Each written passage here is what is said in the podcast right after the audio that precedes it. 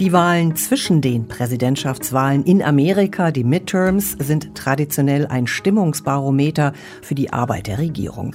Sie entscheiden, ob der Präsident entscheidungsfähig bleibt oder eine lame duck wird, also der nichts mehr durchsetzen kann. Am 8. November werden die Abgeordneten für das Repräsentantenhaus, rund ein Drittel der Senatoren und einige Gouverneure neu gewählt. Derzeit haben die Demokraten im Repräsentantenhaus nur eine knappe Mehrheit und noch knapper ist das Kräfteverhältnis im Senat, wo seit den letzten Midterms Demokraten und Republikaner gleich aufliegen. Dass der Präsident und die regierende Partei an Macht verlieren, das ist ja an sich nichts Ungewöhnliches. Auch diesmal sehen die Prognosen Verluste vor. Allerdings scheinen die Demokraten aufzuholen. Im Fokus allerdings stehen die Trump-Anhänger im republikanischen Lager, von denen Präsident Biden jüngst auf einer Rede in Philadelphia sagte, Donald Trump und seine Gefolgsleute verkörpern einen Extremismus, der die Fundamente unserer Republik bedroht.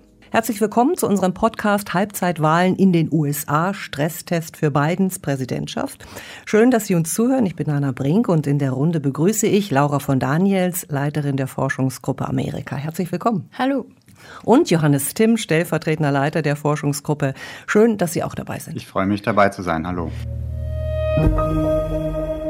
Warum müssen uns diese Zwischenwahlen in den USA interessieren? Weil die US-Innenpolitik und wichtige Entscheidungen in der Außen- und Wirtschaftspolitik immer auch Auswirkungen auf uns in Europa haben und natürlich auch in anderen Ländern. Äh, deshalb müssen wir uns dafür interessieren, wie die Mehrheitsverhältnisse dort aussehen in den USA. Denn daran können konkrete Fragen hängen. Zum Beispiel die Unterstützung für die Ukraine im Krieg äh, mit Russland und Unterstützung auch für uns in Europa, die wir ja versuchen, immer unabhängiger zu werden von Russland. Genau, es gibt diese zwei Ebenen. Das eine ist sozusagen die Frage, wie viel Politik Biden noch durchsetzen kann. Und das andere ist die Frage, wie es um die amerikanische Demokratie bestellt ist. Es ist ja so, dass Donald Trump immer noch eifrig mitmischt in der amerikanischen Demokratie und diese Zwischenwahlen jetzt auch ein bisschen äh, ein Stimmungsbarometer dafür sind, wie sehr sich die von ihm unterstützten Kandidaten durchsetzen können. Und das wiederum hat dann Auswirkungen auch auf zukünftige Wahlen. Sie haben es angedeutet, ich auch. Also hat der Präsident noch Durchschlagskraft nach diesen Wahlen? Lame Duck ist ja immer so das Stichwort, was dann fällt. Und wenn wir uns jetzt die Erfolge oder auch die Misserfolge der beiden Administrationen anschauen, Laura von Daniels, welche Zwischenbilanz würden Sie ziehen? Ja, ich würde sagen, die US-Wirtschaft steht im Moment noch ähm, erstaunlich stabil da, trotz großer Herausforderungen, die unglaublich zugenommen haben im Verlauf des Jahres.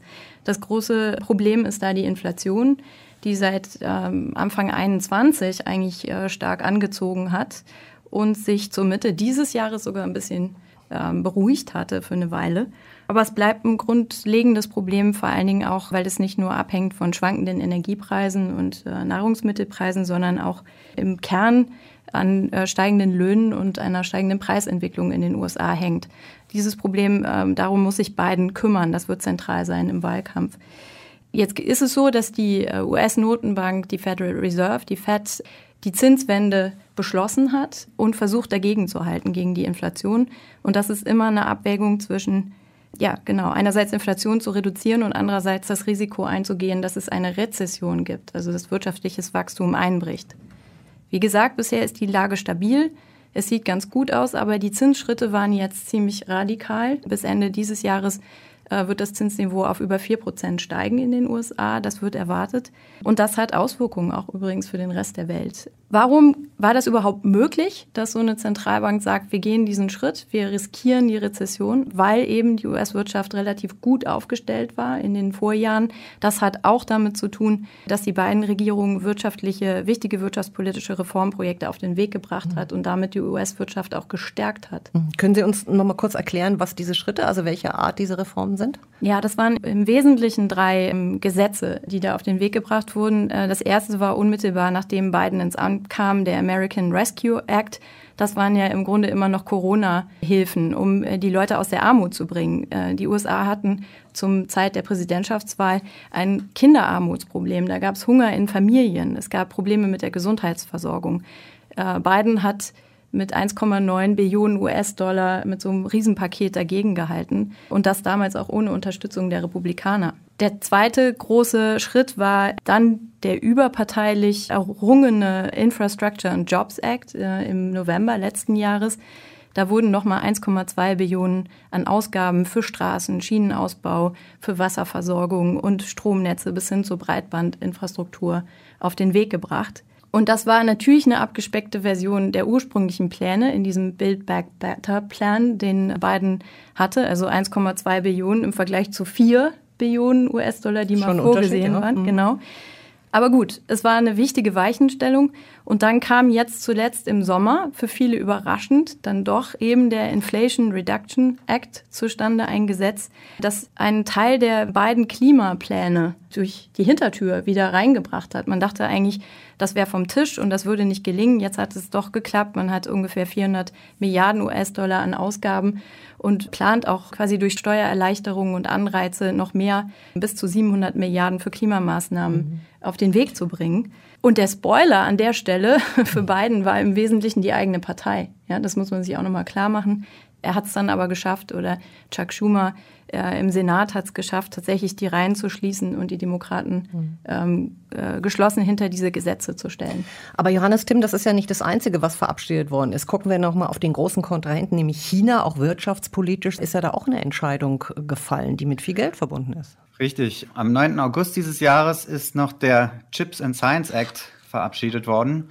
Das ist auch wieder ein großes Paket, Umfang circa 220 Milliarden Dollar, womit 50 Milliarden Dollar die Halbleiterindustrie subventioniert werden soll, beziehungsweise Anreize dafür geschaffen werden sollen, dass wieder mehr Halbleiter- und Computerchips-Produktion in den USA stattfindet. Und darüber hinaus werden noch 170 Milliarden US-Dollar in Bildung und Forschung investiert, Research and Development, um eben auch Innovationen in den USA zu stärken. Das Geld wird auf eine Reihe von Regierungsorganisationen verteilt. Und was da interessant ist, das ist eben auch einer der wenigen Fälle zusammen mit dem schon angesprochenen Infrastrukturgesetz, wo es äh, ein gewisses Maß an überparteilicher Zustimmung gab. Also wo auch äh, einige Republikaner für das Gesetz gestimmt haben und es ermöglicht haben, dass es durchkommt. Es ist unglaublich viel Geld in die Hand genommen worden. Ob das wirklich Erfolg hat, das wird sich ja wahrscheinlich erst äh, in einiger Zeit erweisen. Trotzdem wollen wir noch mal ein bisschen genauer auf die Themen bei dieser Wahl gucken. Was ist entscheidend,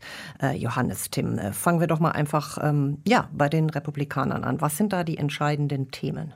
Ja, ich würde sagen, das, was Laura schon erklärt hat, die Inflation ist das wichtigste Thema und das betrifft sozusagen alle Wählerinnen und Wähler. Und das könnte auch das Thema sein, was unter den unentschiedenen Wechselwählern das Wichtigste ist. Ansonsten ist eben zu beobachten, dass zwischen den traditionellen Wählerinnen und Wählern der Demokraten und denen der Republikaner ganz schöne Unterschiede bestehen darin, was sie für die wichtigen Themen halten. Also während Republikaner eher auf Probleme wie die gestiegene Rate von gewalttätigen Verbrechen schauen, während die eher auf Immigration, die Probleme an der Südgrenze der USA und so weiter schauen, sind den Demokraten andere Themen wichtig. Ganz wichtig ist natürlich das Abtreibungsthema geworden. Das ist ein Resultat aus dem Urteil des obersten Gerichtshofs, die sogenannte Dobbs-Entscheidung, wo das Urteil von Anfang der 70er Jahre zurückgenommen wurde und im Prinzip die Frage, ob Abtreibung legal sein soll, wieder an die Staaten, die Einzelstaaten zurückgegeben wurde. Das treibt die Demokraten sehr stark um und führt zu einer größeren Mobilisierung, als das sonst wahrscheinlich bei den Zwischenwahlen der Fall wäre. Und dann gibt es eben tatsächlich noch eine ganze Reihe von Themen über Abtreibung hinaus, die ich unter dem Label Kulturkampf zusammenfassen würde. Da geht es um die Rechte von Transmenschen, da geht es um die Frage, ob Critical Race Theory an den Schulen unterrichtet werden sollte. Es gibt Gesetzgebung, die sozusagen an den Schulen verbieten soll, auf Einzelstaatenebene, dass äh, über Homosexualität im Unterricht gesprochen wird. All diese Themen, die mobilisieren die Republikaner sehr stark. Die Republikaner sehen eine große Gefahr darin, dass die Demokraten zu politisch korrekt werden, das, was in den USA als Woke bezeichnet wird. Und das ist ein großer Mobilisierungsfaktor auf Seiten der Republikaner. Das sind ja auch Teile eines Kulturkampfes, den Sie beschrieben haben zwischen den beiden Lagern, auch Laura von Daniels. Ich möchte noch mal ganz kurz auf die Relevanz des Abtreibungsurteils zu sprechen kommen. Zumindest bei uns hier kommt das ja so an, als das etwas ist, wo ein Tabu gebrochen ist, irgendwo eine rote Linie, etwas, was man vermeintlich für gesetzt gehalten hat und es plötzlich nicht mehr stimmt. Ja, ich glaube, wenn ein so zentrales Recht eingeschränkt wird in den USA, dann strahlt das eben auch auf die Welt aus, auf andere Länder aus. Zum Teil äh, zeigt sich ja auch in der ganzen Debatte in den USA ein zutiefst zynischer Umgang mit Frauen und auch mit Familien. Und das strahlt auch negativ aus. Und was man auch sehen muss, die Abtreibungsfrage kann auch außenpolitisch relevant werden. Also die USA ähm, haben in der Vergangenheit eigentlich immer wieder so Pendelbewegungen gehabt zwischen Unterstützung vor Organisationen in der Entwicklungshilfe, in der Entwicklungszusammenarbeit, äh, Organisationen, die Familienplanung und auch Geburtenkontrolle ähm, möglich machen, Abtreibungen im medizinisch akzeptablen Rahmen in Entwicklungsländern unterstützen und dann wieder ein, Rückzug aus der Finanzierung für solche Organisationen. Und wir wissen aus der Entwicklungsökonomie, dass Geburtenkontrolle ein besonders wichtiges Instrument zur Bekämpfung der Armut ist. Also da wird es dann tatsächlich auch über den US-Kontext hinaus äh, außenpolitisch relevant. In meiner Wahrnehmung hat sich ja sozusagen in der Vorbereitung dieser Midterms, dieser Zwischenwahlen eine, ja, eine Erzählung eigentlich festgesetzt. Und zwar die Erzählung von The Great Lie, also die große Lüge. Damit ist Trump ja seit der Wahl rausgekommen nach dem Motto, ich habe die Wahl eigentlich gewonnen, sie ist mir gestohlen worden. Johannes Tim, wie hat sich denn diese Erzählung festgesetzt im republikanischen Lager? Ist sie die bestimmende Erzählung geworden? Ja, sie ist sehr dominant im äh, republikanischen Lager. Also wir erinnern uns, nach dem 6. Januar 2021 haben zwei Drittel der Abgeordneten im Repräsentantenhaus, der republikanischen Abgeordneten im Repräsentantenhaus, trotzdem dagegen gestimmt, die Wahl für Joe Biden anzuerkennen. Und jetzt ist es wiederum so, dass zwei Drittel der Kandidaten der Republikaner für Ämter die wichtige Wahlfunktionen haben. Also Gouverneure von Einzelstaaten und ähm, Secretaries of State, das könnte man mit Landesinnenminister übersetzen. Das sind also diejenigen, die häufig die Wahlen in den Einzelstaaten durchführen. Zwei Drittel dieser Kandidaten für diese Ämter, die jetzt in den Zwischenwahlen zur Wahl stehen, sind Anhänger der Great Lie, behaupten, Joe Biden sei nicht rechtmäßiger Präsident. Das trifft auch auf die Wählerinnen und Wähler zu. Bei denen glauben bei den republikanischen Wählerinnen und Wählern glauben ca. 71 Prozent an die Great Lie. Und das ist ja auch zu so einem Litmus-Test von Trump gemacht worden bei der Frage, welche republikanischen Kandidaten er in den Vorwahlen unterstützt.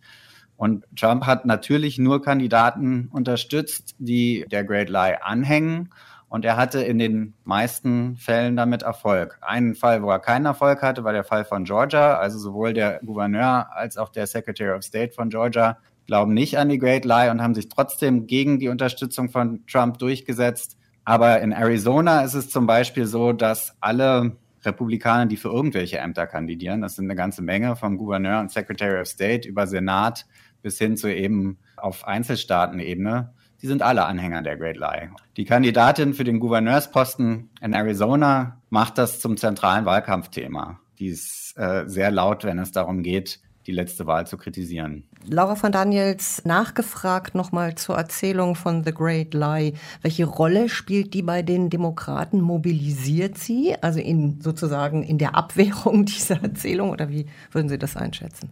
Ja, es mobilisiert und es ist ein Faktor, der dazu beitragen kann, die verschiedenen Lager in der Demokratischen Partei wieder zu ein, äh, mit Blick auf die Präsidentschaft an einem Strang zu ziehen. Wenn wir nochmal in das Lager der Demokraten gucken, nach den Kandidaten und Kandidatinnen, spielt ja auch eine Rolle, wer zukünftig Präsidentschaftskandidat oder Kandidatin 2024 wird.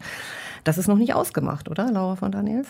Ich glaube, nach heutigem Stand ist es so, dass die Demokraten, selbst auch die Anhängerinnen und Anhänger der Demokraten, in Joe Biden schon die Person sehen, die am ehesten diese Wahl gewinnen kann. Vor allen Dingen, wenn der Gegner Donald Trump heißt oder eine andere ihm ähnliche Person, sagen wir mal, aus dem Magerlager wäre. Die Vermutung ist, Biden könnte am ehesten gewinnen. Er selbst macht den Eindruck, dass er kandidieren wird, solange er gesund ist. An zweiter Stelle steht da Kamala Harris, die Vizepräsidentin, die aber ihr Profil ganz sicher auch noch schärfen muss, um wirklich auch Stimmen auf sich äh, vereinen zu können.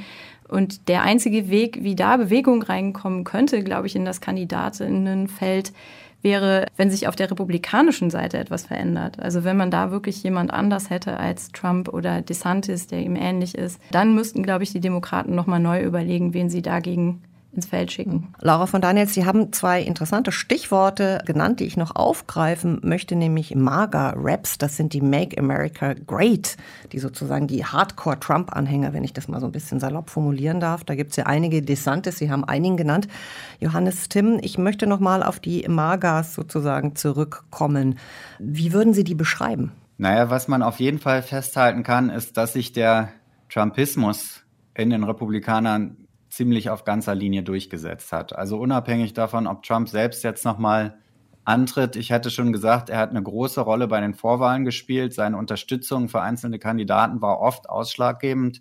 Und es ist eigentlich zu beobachten, dass fast alle Republikaner sich jetzt als mager Republikaner definieren und die, die es nicht tun, zum großen Teil entweder in Rente gegangen sind oder tatsächlich in den Vorwahlen verloren haben. Also die Republikaner, die für das letzte Impeachment von Trump gestimmt haben, die sind eigentlich nicht mehr dabei. Also jemand wie Liz Cheney zum Beispiel, ja, so eine ganz große Genau, Figur. Liz Cheney ist das prominenteste Beispiel. Die hat ja auch den Untersuchungsausschuss geleitet, der die Ausschreitungen vom 6. Januar untersucht haben und hat sich da sehr profiliert als Gegnerin von Trump und die hat eben in ihrem Heimatstaat Wyoming ihre Vorwahlen gegen eine Kandidatin verloren, die von Donald Trump unterstützt war. Und so ging es den meisten von Trumps Gegnern in den Republikanern. Was ich vorhin gesagt habe, dass eben im Repräsentantenhaus 170 Republikaner gegen die Zertifizierung der letzten Wahl gestimmt haben, das hat ihnen eben auch nicht geschadet. Sie haben sich da ganz kurz ein bisschen von distanziert in den Tagen nach dem 6. Januar. Aber inzwischen wird das schon wieder als Ehrenausweis getragen. Und äh, auch bei den republikanischen Kandidaten, also es hat ja noch niemand offen erklärt, dass er für die Präsidentschaftswahl 2024 kandidieren will, aber es äh, ist schon zu beobachten, dass ein paar Leute in den Startlöchern stehen.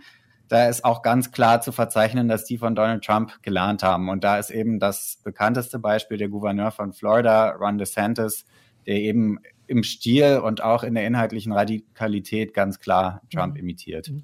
Nun hat ja Präsident Biden in seiner Rede in Philadelphia im September, wir haben schon drüber gesprochen, gesagt, dass er sieht, die Fundamente der Demokratie sind bedroht. Und damit meinte er auch natürlich Institutionen wie den Supreme Court, aber auch die Bedeutung zum Beispiel der Reform des Electoral Count Act. Was genau, Johannes Tim, ist das und was steht dahinter? Ja, die Reform des Electoral Count Act ist eine kleine Gesetzesänderung, die dafür sorgen soll, dass zumindest das, was beim letzten Mal auch versucht wurde, dass dann die Zertifizierung der Wahl, die äh, zeremonielle Auszählung der Wahlstimmen aus den Einzelstaaten im Kongress irgendwie verhindert werden kann. Also da soll nochmal klargestellt werden, dass der Vizepräsident bei dieser Auszählung der Stimmen nur eine zeremonielle Rolle hat und nicht das Recht hat, wie Trump das beim letzten Mal gefordert hat von Mike Pence, die Wahlergebnisse nicht zu akzeptieren. Das ist aber nur ein relativ kleiner Schritt. Also da ist auch zuzusagen, dass es dafür auch ein gewisses Maß an überparteilicher Unterstützung gibt. Also das wird wahrscheinlich mit äh, überparteilicher Unterstützung sogar durchgehen im Senat. Aber ähm, es ist eigentlich ein Nebenkriegsschauplatz, denn was auch passiert ist, dass die Republikaner versuchen, in den Einzelstaaten, die ja für die Organisation und die Durchführung der Wahlen zuständig sind, in Schlüsselpositionen zu kommen. Und zwar auf lokaler Ebene die Wahlhelferinnen und Wahlhelfer aus den eigenen Reihen zu rekrutieren. Ich hatte schon gesagt, eben die Ämter in den Einzelstaaten, Gouverneur und Secretary of State, die für die Durchführung der Wahl zuständig sind, zu besetzen. Und das ist tatsächlich eine relativ besorgniserregende Bewegung, weil da Leute jetzt in wichtige Ämter kommen, die davon überzeugt sind, dass die letzte Wahl gestohlen worden sind, weil außerdem Druck ausgeübt wird auf viele Ehrenamtliche. In einem County in Texas ist äh, eine Wahlkommission geschlossen zurückgetreten, weil sie sozusagen die Drohungen nicht mehr ausgehalten haben.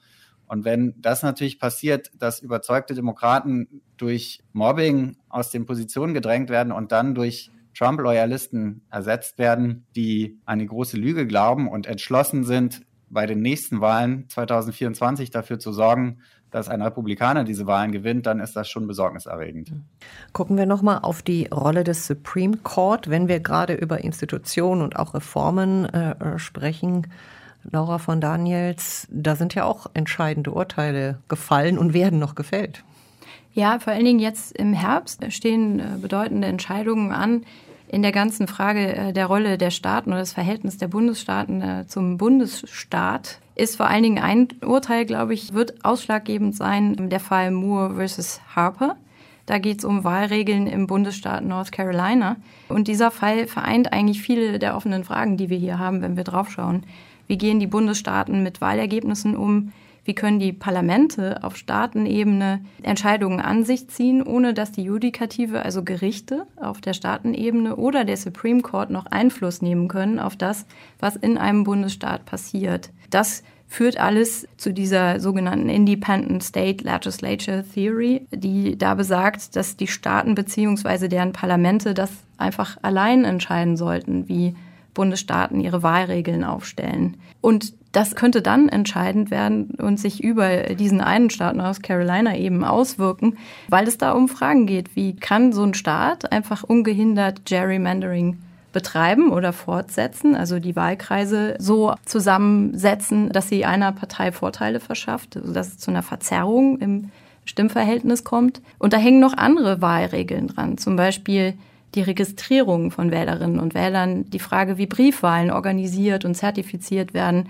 Und da geht es auch bis hin zu den Grundprinzipien des Wahlgeheimnisses. Können da Gerichte in Zukunft noch Einfluss drauf nehmen oder überlässt man das komplett den Bundesstaaten bzw. den Parlamenten in diesen Bundesstaaten? Geht es da nicht wirklich um die Legitimation letztendlich von Wahlen? Ja, also das ist im Prinzip der springende Punkt. Die Independent State Legislature Theory behauptet, dass nur die Länderparlamente ohne Mitsprache der Gerichte in den Staaten und ohne Mitsprache des Gouverneurs darüber entscheiden können, erstens, wie die Regeln für Wahlen aussehen und zweitens, ob Wahlergebnisse dann auch anerkannt werden und in Zweifelsfällen wollen einige republikanische Länderparlamente sich sogar das Recht herausnehmen, dann über den Wahlausgang entscheiden zu können. Und das betrifft natürlich die Legitimität in zentraler Weise. Das betrifft die Frage, inwieweit ein Ergebnis dann wirklich den Wählerwillen in diesem Staat widerspiegelt und deswegen ist das so ein wichtiges Urteil.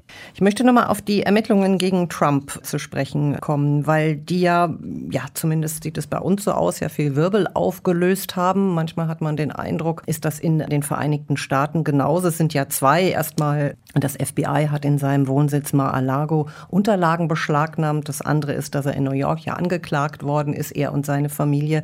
Sind diese Ermittlungen, könnten die entscheidend sein für diese Zwischenwahlen? Soweit ich das überblicke, sind im Moment vier größere Verfahren, die gegen ihn laufen. Und zwei davon sind vom Bundesstaat bzw. der Stadt New York gegen ihn. Da geht es um Steuerbetrug im Zusammenhang mit der Trump-Organisation und mit seinen Immobiliendeals aus der Zeit, bevor er Präsident wurde. Und eins betrifft die Frage, ob er in Georgia versucht hat, die Wahlen zu manipulieren, indem er eben beim Secretary of State von Georgia angerufen hat und gesagt hat, er soll ihm 12.000 Stimmen finden, damit er Georgia gewinnt. Und das letzte ist eben der Fall, wo er illegalerweise geheime Dokumente aus dem Weißen Haus mit nach Mar-a-Lago genommen hat und das FBI über ein Jahr lang mit ihm verhandelt hat, die zurückzugeben. Und er hat immer wieder behauptet, er hätte alles zurückgegeben. Und irgendwann haben sie eine Durchsuchung erwirkt und haben noch ganz viel gefunden, was sie jetzt gerade untersuchen. Und diese Verfahren. Es ist sehr schwer vorherzusagen, wie die ausgehen und welche davon Erfolg haben. Aber das Besondere an dem letzten Verfahren ist, dass es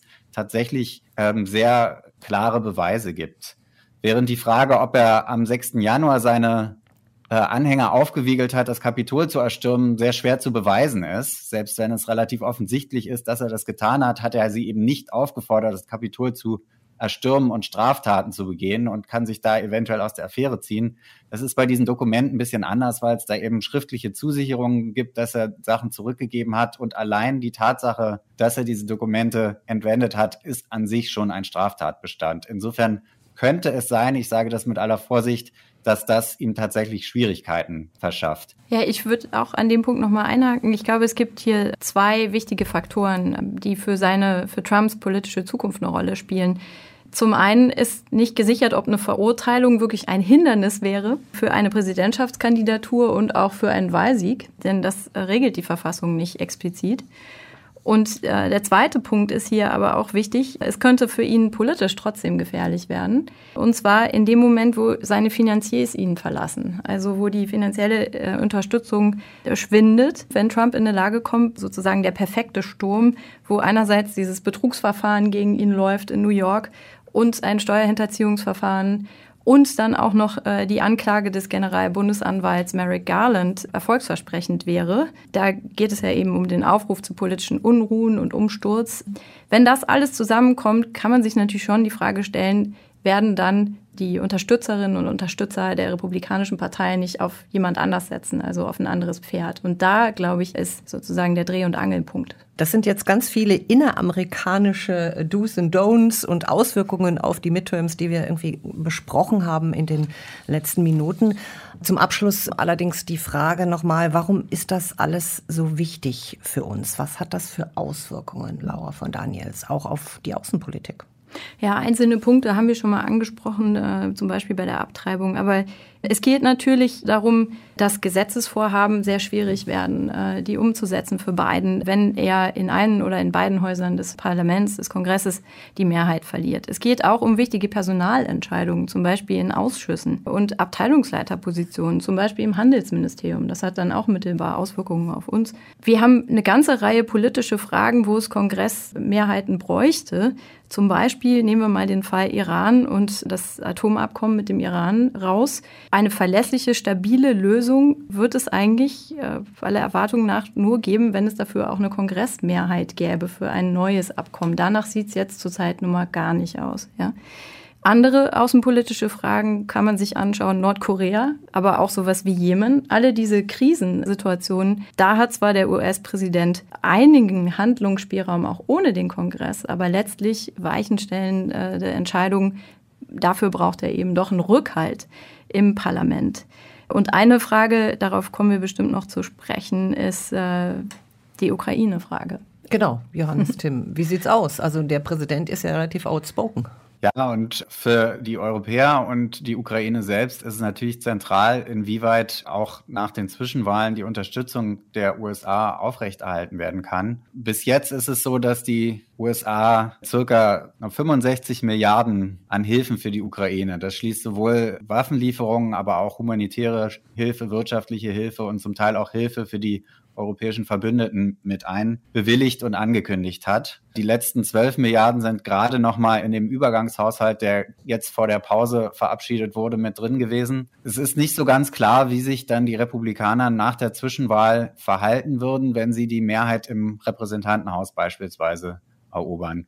Bis jetzt äh, haben diese Hilfen für die Ukraine auch überparteiliche Zustimmung gehabt und der Mehrheitsführer im Senat, Mitch McConnell, und der Sprecher im Repräsentantenhaus, Kevin McCarthy, unterstützen die Hilfen für die Ukraine. Und äh, bisher hat es auch aus der Partei da wenig Widerstand gegen gegeben. Es kann aber dennoch sein, dass sich sozusagen nach den Wahlen die Dynamik da etwas verändert, schon aus parteipolitischen Gründen, weil man beiden die Erfolge nicht gönnen will und weil es schon auch sozusagen an der Basis Kritik daran gibt, dass 65 Milliarden an die Ukraine gegeben werden, ein Land, mit dem in den USA viele Leute vor diesem Krieg überhaupt nichts anfangen konnten und wo sie immer noch nur eine sehr vage Vorstellung davon haben, worum es da geht. Und die Leute der Meinung sind, gerade die republikanischen Wähler der Meinung sind, dass das Geld besser zu Hause ausgegeben werden sollte. Also ein populistisches Argument ist, wir sollten erstmal unsere Südgrenze sichern, bevor wir der Ukraine Geld geben. Also ich glaube, wie Johannes schon gesagt hat, gibt es bei der Republikanischen Partei auch eine äh, gewisse Tradition, gerade die Ukraine zu unterstützen, wenn man da denkt an einen John McCain, der auf dem Maidan damals stand und und es ist auch richtig, dass die Republikaner mitgestimmt haben bei der Wiederbelebung des Land-Lease Act, äh, der ja die äh, Militärhilfen für die Ukraine möglich gemacht hat. Der wahrscheinlich demnächst Mehrheitsführer im Haus, Kevin McCarthy, und auch der Senatsführer der Republikaner, McConnell, also stehen ein für die Ukraine, aber Mitch McConnell hat auch ein wichtiges Statement äh, von sich gegeben vor kurzem, nämlich, dass die Isolationisten in der eigenen Partei nicht tonangebend sein werden. Und das ist eine auch gewagte Prognose. Ich glaube, da ist noch viel Musik drin. Der Präsident Joe Biden kann trotzdem viele Dinge auch bewirken ohne den Kongress in dieser konkreten Frage der Unterstützung für die Ukraine. Und ich glaube, darauf können wir auch in Europa bauen. Er hat Möglichkeiten, Militärhilfen fortzusetzen und auch die Sanktionspolitik fortzusetzen. Das war der Podcast zum Thema Halbzeitwahlen in den USA, Stresstest für Bidens Präsidentschaft. Laura von Daniels und Johannes Timm, vielen Dank, dass Sie da waren. Ja, vielen Dank. Sehr gerne. Und Ihnen, liebe Hörerinnen und Hörer, vielen Dank fürs Zuhören. Weiterführende Literatur zum Thema finden Sie in den Show Notes zu dieser Podcast-Folge. Alle Informationen über die neuen Folgen gibt es auf Facebook, Twitter und auf unserer Website. Ich bin Anna Brink und ich freue mich auf das nächste Mal. thank you